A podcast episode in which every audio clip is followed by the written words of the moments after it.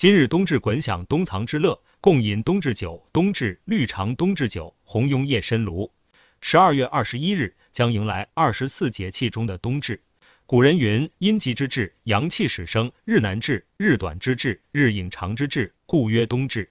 也就是从冬至开始，南北方都开始进入了最寒冷的一段时间。冬至三候，中国古人将冬至分为三候：一候蚯蚓节，二候米角解，三候水泉冻。蚯蚓节，传说蚯蚓是阴取阳身的生物，此时阳气虽已生长，但阴气仍然十分强盛，土中的蚯蚓仍然蜷缩着身体。米角解，米与鹿同科，却阴阳不同。古人认为米的角朝后生，所以为阴，而冬至一阳生，米感阴气渐退而解角。水泉洞，由于阳气初生，所以此时山中的泉水可以流动，并且温热。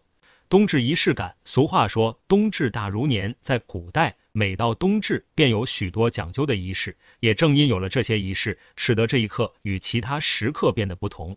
在古代，一到冬至，远方的游子会跋山涉水奔向家的方向，和家人围坐在炉边，热热闹闹吃顿团圆饭，驱散整个冬天的寒气。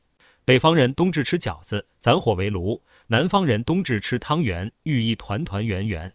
无论南北地区，全家人都会一起围坐炉边叙话家常，会顿感身心安定下来。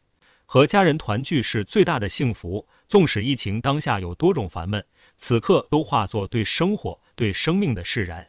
和家人好好吃顿团圆饭，斟上一杯美酒，饮入喉中，暖意从舌尖沁入到心底里。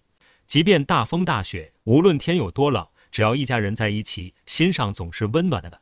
共饮冬至酒，每逢冬至，古人还有一系列仪式，称之为贺冬。《后汉书》记载，冬至前后，君子安身静体，百官绝事，不听政，则及臣而后省事。全国上下放假休息，尽享冬藏之乐。皇帝会在这天举行祭天大典，百姓则要向祖先祭拜。祭祀之后，亲朋好友共饮冬至酒。小火炉上温着家里酿的酒，许久没见的亲故欢聚畅饮，叙叙旧，唠唠嗑。这质朴温暖的人情味，就是最深的年节味儿。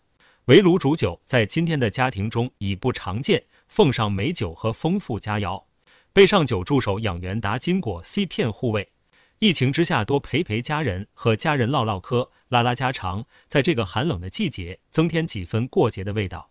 正是这些节日味道，让冬至过得有滋有味，让我们真切的感知生命，从而充满热忱的面对人生的每一刻当下。道酒助手养元达陪你喝酒，道这人世间的温暖，无非雪夜为火炉，又或与夜酒一壶。疫情之下，携手与共，时光不散，情谊不断。